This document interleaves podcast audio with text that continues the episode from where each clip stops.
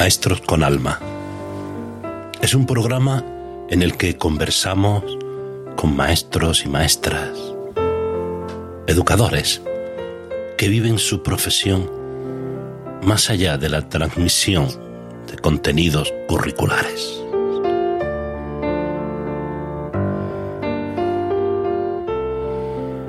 Maestros que llevan en el alma la educación como esa arma poderosa que es capaz de cambiar el mundo.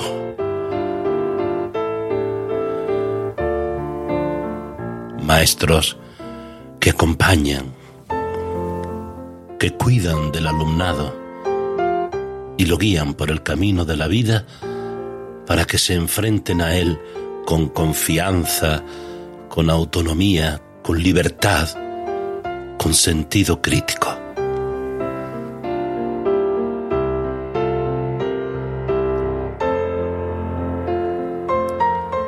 Maestros que hacen todo lo posible para que cada alumno que le confían encuentre su lugar en el mundo.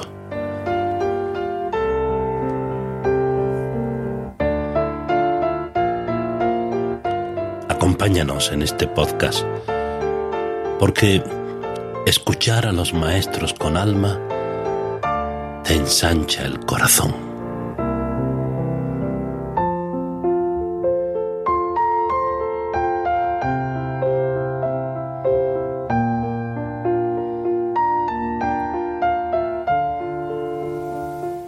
Y arrancamos el segundo programa de este Maestros con Alma para encontrarnos con María Ángeles, María Ángeles González Roza. Buenas tardes, María Ángeles. Hola, buenas tardes. ¿Qué tal estás? Un poco nerviosilla. Sí. sí, sí, yo soy una persona que se pone nerviosa ante los retos. Esto es un reto para mí y entonces hasta que no empecemos me relaje, estoy un poquito nerviosa. Pues nada, vamos, adelante. vamos adelante, porque esto es un programa espontáneo, tranquilo, una conversación que nos ayuda a todos a conocernos mejor. ¿Tú eres de Granada, María Ángeles? Sí, yo soy hija de una almiriense y de un granaíno del Realejo, que se conocieron allá por el año 58 en, en el Corpus de Granada. Mi madre vino a casa de unos amigos ahí en la parrilla, que es donde vivía mi padre. Sí. Y se vieron y fue un flechazo, porque a los dos años ya estaban casados y, y ya está. ¿Y tú siempre has vivido aquí en Granada? Cuando pequeñita no, cuando pequeñita eh, estuve viviendo en Almería, poquito, porque mm. mi padre en aquella época era viajante. entonces, claro, mi madre estaba aquí sola. Tenía a mi hermano el grande, que tiene polio, no sé si lo sabes. Sí. Entonces, claro, pues había que cuidarlo y eso, y, claro, pues estábamos allí, ya mi padre le salió trabajo aquí, ya nos vinimos para acá con, meses, pero que estuve allí. Luego he estado en La Gavia viviendo unos 20 años, pero me volví al Zaidín, que es mi, mi, casa. Granaína de pura, de pura cepa, ¿no? Efectivamente. ¿Cómo llegaste a estudiar magisterio? Pues mira, mmm, la cosa es que yo nunca me había propuesto así de, en profundidad estudiar magisterio, porque mis selecciones de toda la vida habían sido primero ser secretaria, luego médico y luego eh, el magisterio, ¿no? O sea, son las cosas que tú tienes en la cabeza, ¿no? Yo estudiaba mecanografía y todo. Pero mi padre, que era un guasón, me decía, claro, tu secretaria y cuando te canses, pues te liga al jefe y ya, pues... La vida arreglada, Efectivamente. a mí eso me dio mucho coraje. Yo a mí esas cosas soy contraria totalmente. Entonces ya dije, esto fuera. Pues luego nada, yo terminé mi bachillerato, mi BUC, mi COU, con, que lo hice de ciencias es pura, tenía mi nota para poder entrar en, en medicina y demás. Pero caí en la cuenta que tenía que trabajar y tocar muertos durante la carrera y a mí eso me dio mucha grima, ¿sabes? Y entonces yo dije, magisterio. Y de verdad, eh, doy gracias a Dios siempre, porque a pesar de ser la tercera bala vencida, ¿no? A pesar de haber sido siempre mi tercera opción, mm, cuando pequeña, mm, es la mejor eh, opción que he tomado en mi vida. Vamos, ahora no sé lo que sería sin eso. ¿Y ampliaste estudios después? Sí. Sí, ¿no? Sí, yo estudié la carrera del año. Estudié la carrera, eh, terminé del, 1, del 82 al 85, hice magisterio. Estuve aquí haciendo las prácticas en el año 84, el último trimestre del, del año 84. Y luego eh, hice, era de lengua española y francesa. Y a pesar de haber estudiado ciencias, tú fíjate, ¿no? cosa, ¿verdad? Lo que, te, lo que, te, graban los maestros, ¿no? Sí. Y entonces, pues luego surgió la posibilidad de hacer las oposiciones, pero mm, no, yo quería profundizar más, entonces quería ser buena maestra. Y entonces, para mí, yo identificaba pedagogía con, con ser buen maestro. Que luego, en la carrera, a mí. Pedagogía. efectivamente. Claro. Fue una carrera que a mí, personalmente, pues me aportó conocimientos, pero ya está. Entonces yo recuerdo de estar aquí ya trabajando de, por la mañana y por la tarde, terminar a las cinco y media y coger el coche que me prestaba mi hermano el mayor y salir corriendo allí a Cartuja, porque a las seis, de seis a diez, tenía eh, la, la, facultad, ¿no? Entonces estuve así casi dos años. Fíjate. O sea que sí, luego ya me licencié en pedagogía y ya ahí, cuando estudié magisterio también estudié para poder dar clases de religión. ¿Vale? Mira, ¿y qué año llegaste al colegio? Pues mira, aparte de ese 84, que fue una cosilla de visto y no visto, pues mira, estando eh, estudiando esa, la carrera de pedagogía, yo ya había ido a la curia, vamos, dos años de aquí yo habíamos ido a la curia, ¿no? Como éramos maestras también de religión. De religión. Y entonces yo empecé en el año 86, eh, di clase de religión en el Colegio Sierra Nevada. Luego en el año 87 eran unas 12 horas, por ahí nada más. En el año 87 eh, empecé en el García Lorca. Pero entonces surgieron plazas aquí en el cole. Entonces me enteré, también salió en el periódico. Y entonces, pues me presenté, la hice las oposiciones, ¿no? Que hicisteis para, sí, aquí, para las pruebas de este acceso que colegio, se con hacían. Eso sí, con Sí. toda aquella, madre mía. Tanto boato, ¿verdad? Uf, por favor, luego me he enterado que la hiciste tú, gracias Ricardo. Y, y nada, y, y saqué eh, la plaza. Es cierto que ese primer año, el curso 87-88, porque tuve que dejar el García Lorca, Claro. Eh, mm, pues estuve haciendo sustituciones.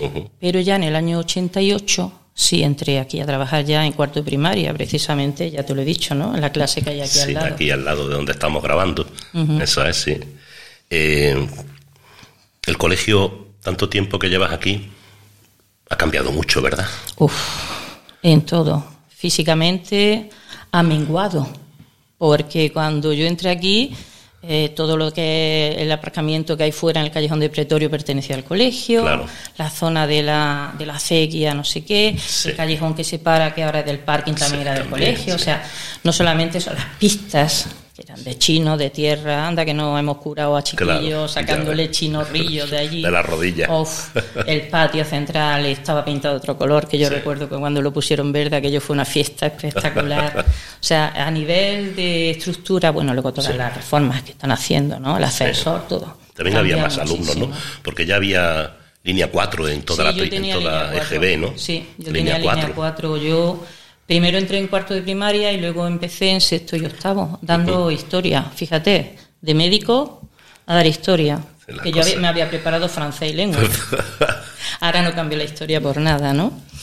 Y, y era línea 4. O sea que yo tenía ah, los ocho cursos, ¿no? Eran las 8 por 3, 24 horas, más mi tutoría las 25 que echábamos en aquella época de trabajo. Qué barbaridad. Mm. Y, y to- en todo este camino que llevas recorrido, habrás encontrado dificultades, Sí, mm, momentos de, de más optimismo, momentos de más pesimismo, Sí, ¿no? Sí, yo ha habido incluso momentos que hasta me he planteado dejar el colegio. Sí, ¿no? Sí, o sea, eh, yo si estoy aquí ahora, pues se lo tengo que agradecer a María José Yáñez, ¿no? Ajá.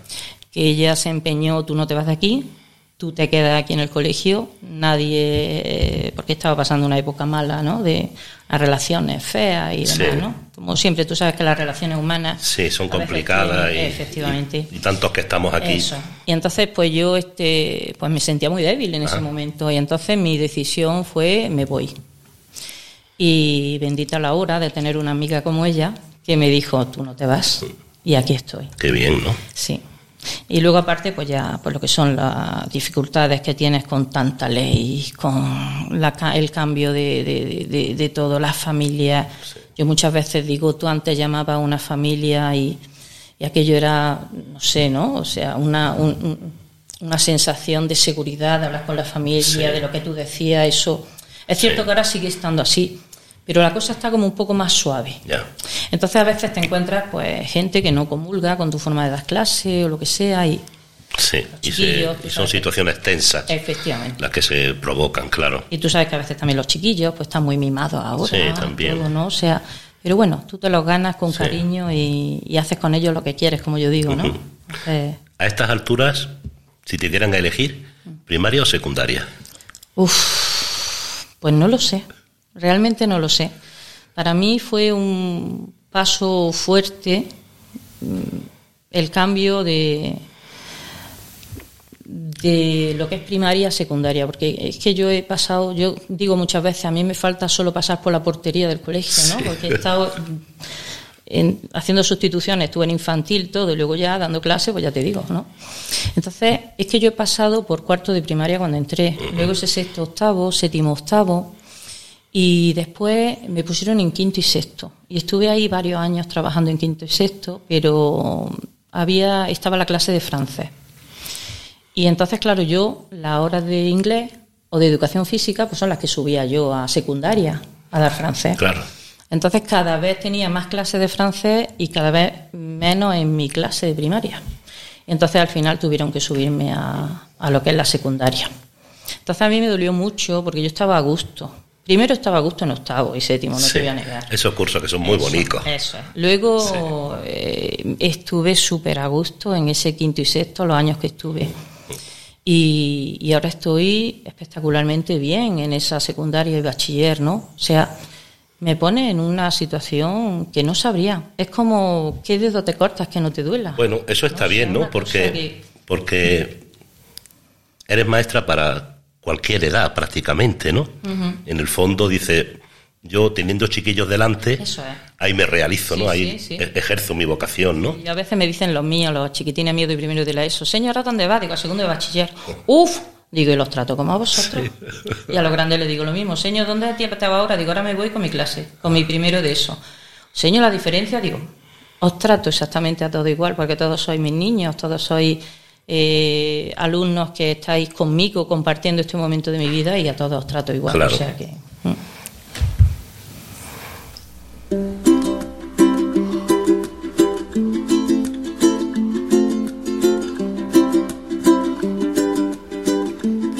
maestros que vienen, les proponemos que traigan una canción. Cada uno escoge aquella con la que de alguna manera se siente identificado o la relaciona con su vocación, con su ser maestro. María Ángeles nos ha traído esta que todo el mundo conocerá.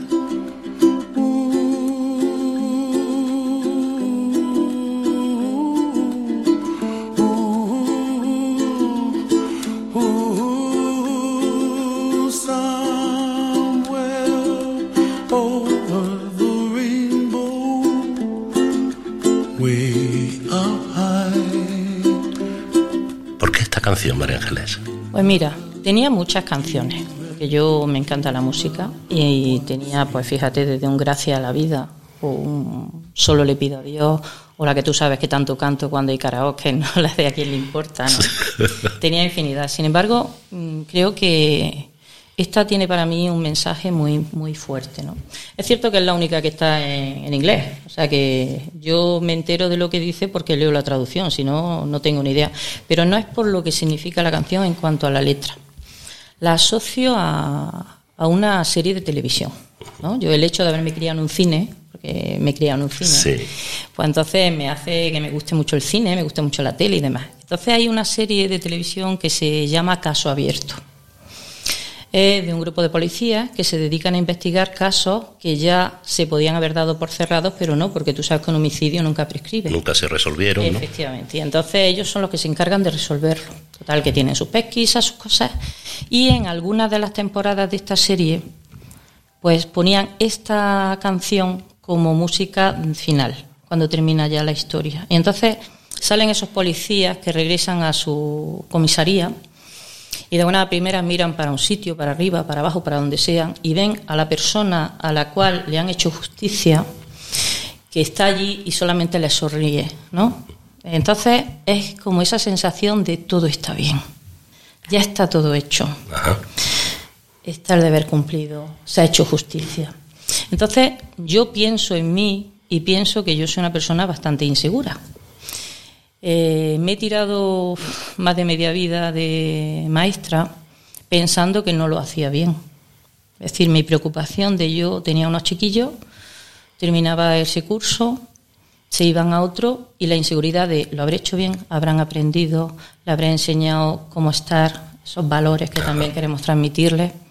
Luego, con el paso del tiempo, me he dado cuenta que sí, que sí lo hacía. Entonces, está todo bien, ya está todo hecho. Esa es la sensación que a mí me da. Entonces, esta canción me da esa seguridad de que lo que estoy haciendo, creo al menos que lo estoy haciendo bien. Porque la canción habla de sueños también, ¿no?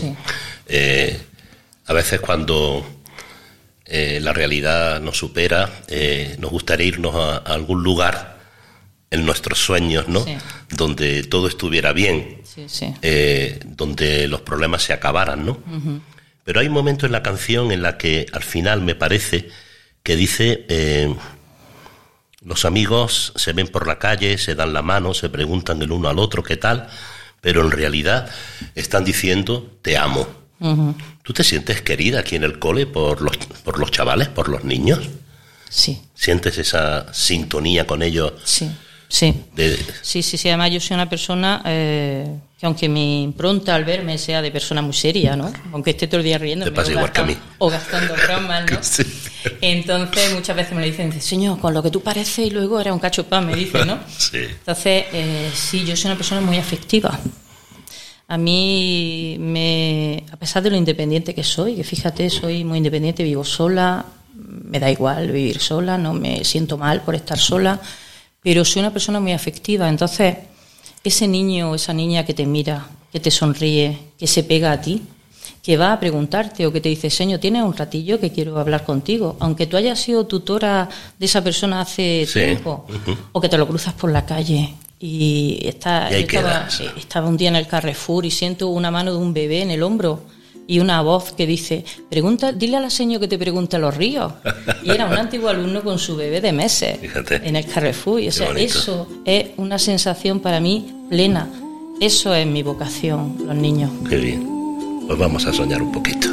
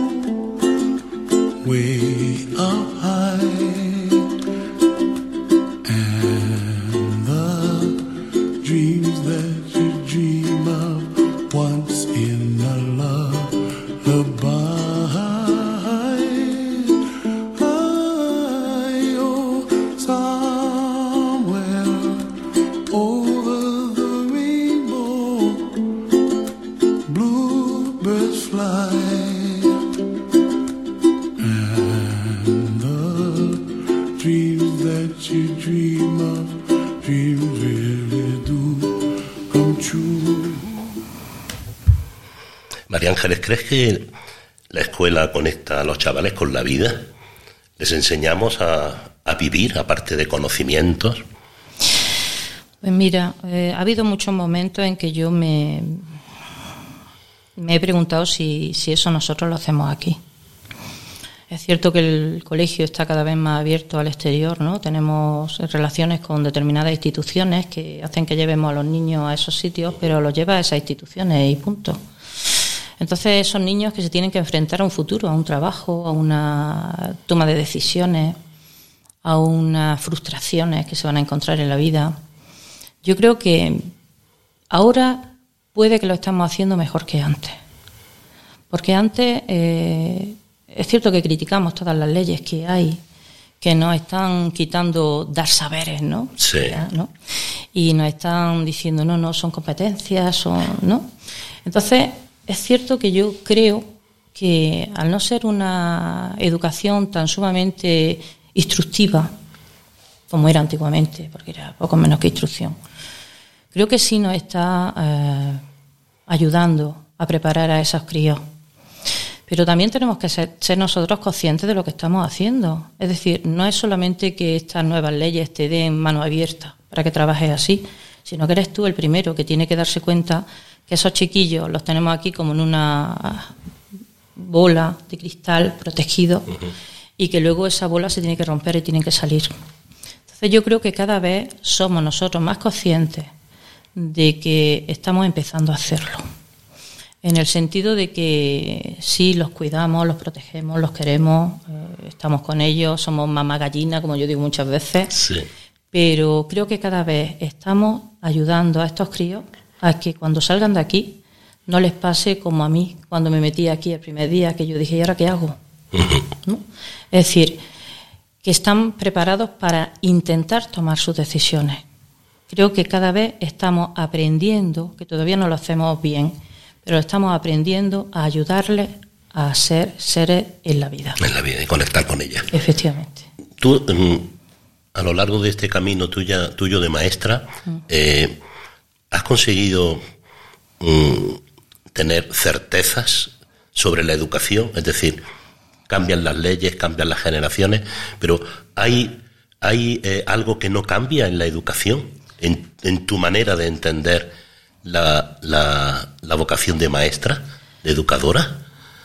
Certezas. yo creo que tal y como soy yo, creo que yo a ese nivel he cambiado poco. ¿Has cambiado poco? Poco. En el sentido eh, de que yo entiendo que, que, hay que cuidar a los niños. A los niños hay que cuidarlos. Y vienen niños rotos. Y vienen niños que tienen una familia mal, mal que está mal la familia niños con problemas que a veces en casa hasta incluso no lo saben. Y eres tú quien les tienes que decir, oye, que tú te has dado cuenta que tu niño o tu niña está así. Eh, nuestra finalidad debe ser esa, eh, el cuidar a estos críos, el cuidar a estos críos, el que cuando terminen de aquí sepan buscarse las habichuelas, ¿no? Y sepan eh, ser personas de bien. Para mí es fundamental. A mí me da igual que sea médico, que sea eh, que esté parado, que sea una persona que sea mecánico, que me da igual lo que sea. Yo lo que quiero que esa persona, ese niño, esa niña que sale de aquí, sea una persona que cuida lo suyo. Que si es de formar una familia, que forme una familia y que la forme bien. Y que, y que cuide de esa gente, que cuida a sus padres y que se sepa enfrentar a la vida, pero siempre siendo bueno. Entonces eso es una cosa que yo, desde que empecé a dar esa clase de religión en el año 86, yo ya se lo metía a aquellos niños. Todavía hoy, a los que tengo, sean de 11 o de 18 años, lo sigo haciendo. Y es posible que hoy sea como lo más urgente, ¿no? Efectivamente. Aquello que no podemos dejar de hacer. ¿no? Efectivamente, porque hoy mm, es cierto que ha cambiado mucho todo y los niños tienen todo lo que quieren. Yo lo hablo ahora que estamos dando la prehistoria, se lo digo. Digo, nosotros se nos va la luz y nos morimos de asco. Digo, fijaros en aquella época, cómo eran, tal y cual, no sé qué. Digo, entonces eh, somos personas que dependemos mucho de la tecnología, es decir, todo nos viene dado, todo lo que es, eh, lo que utilizamos, ¿no? Pero el yo interior no nos viene dado. El yo interior nosotros ayudamos aquí a formarlo con la familia. Entonces, eso es lo que tenemos que hacer. Porque aprender cosas yo también se lo digo a los niños. Yo tengo que aprender, el día que me muera tengo que aprender a morirme. Pero a ser buena persona aprendo desde pequeño y cultivándome. Claro. Entonces, es una cosa que yo es la certeza que tengo desde el principio hasta que me vaya de aquí y si luego vengo a visitarlo, lo mismo. Y si me lo encuentro y me busca en el Carrefour. En el Mercadona, ¿verdad? Ahí está. Esa será la tutoría, ¿no? Efectivamente. Como diciéndole, eres feliz, ¿no? Efectivamente. Eres buena persona. Para mí es lo más importante eso de ellos. Pues son personas, una persona que es feliz, una persona que, es capaz de hacer lo que quiera. Vale. Bueno, María Ángeles, pues vamos a ir ya dejando eh, nuestra conversación. Que, importa? ¿Has visto? Se me han pasado los nervios. Ahora que no estoy nerviosa. Claro, es que ya llevamos un tiempecito y los oyentes no les gusta. Pero te quiero agradecer muchísimo que, hayas querido estar en, el programa, porque a mí me parece, no sé tú qué piensas, yo estoy muy empeñado en que los maestros. Que estamos aquí tantas horas juntos, los profes del colegio, mm. no hablamos entre nosotros de, en profundidad. podríamos decir que a lo mejor conocemos anécdotas de uno o de otro, pero no nos conocemos, ¿no? Y estamos todos en la misma tarea, una tarea tan, tan gigante, ¿no? Tan noble. Es una pena. Es una pena. Ahí sí es verdad que ha cambiado la cosa. Yo mm, lo hemos comentado así los que llevamos más años en el cole. Lo hemos comentado, perdón, lo hemos comentado varias veces. De decir, hay que ver que antes te daba tiempo a, por lo menos, hablar entre clase y clase. Y ahora sales y es que sales corriendo. Corriendo siempre, ¿no? Es cierto también que hubo momentos en que las clases duraban 55 minutos. Y entonces esos cinco minutos eran un recreo. Te daban ahí un poquillo, ¿verdad? Pero también es ahora, eh, yo qué sé, eh, la cafetería que había aquí en el colegio era un punto de unión. Encuentro, claro. Se quitó la cafetería y ya como que cada uno tiró por un sitio, se intentó poner el desayuno en la sala y había gente que iba, otros que no. Y, entonces yo creo que eso se rompió un poco. Por eso, para mí es tan importante los momentos de encuentro. Eso, esa fiesta que se hace después de un calasán, sí, un calasán ¿verdad? Navidad, Navidad. final de curso, es decir, que nos apuntamos a un bombardeo, si es necesario, para mí es muy importante porque no solamente ya a los tuyos más próximos, es que conoces a los nuevos, a la gente nueva, y la gente nueva te conoce a ti. Y para mí eso es muy importante porque, como yo le digo muchas veces a los jefes, ¿no? Son nuestros herederos. Entonces, tienen que conocer las raíces del colegio para seguir luego sembrando este espíritu calasancio que debe mantenerse aquí. Así es. Pues aquí nos vamos a dejar. Y te agradezco de nuevo que hayas estado aquí. Ha sido un gustazo. Gracias a ti por este ratito de conversación. Y vamos a dejar que podamos soñar oh, sí. en que cada día sea mejor, sí, ¿verdad? Sí, totalmente. Y que nos llene de satisfacción este de ser maestros. Efectivamente. Gracias, María Ángeles. Gracias.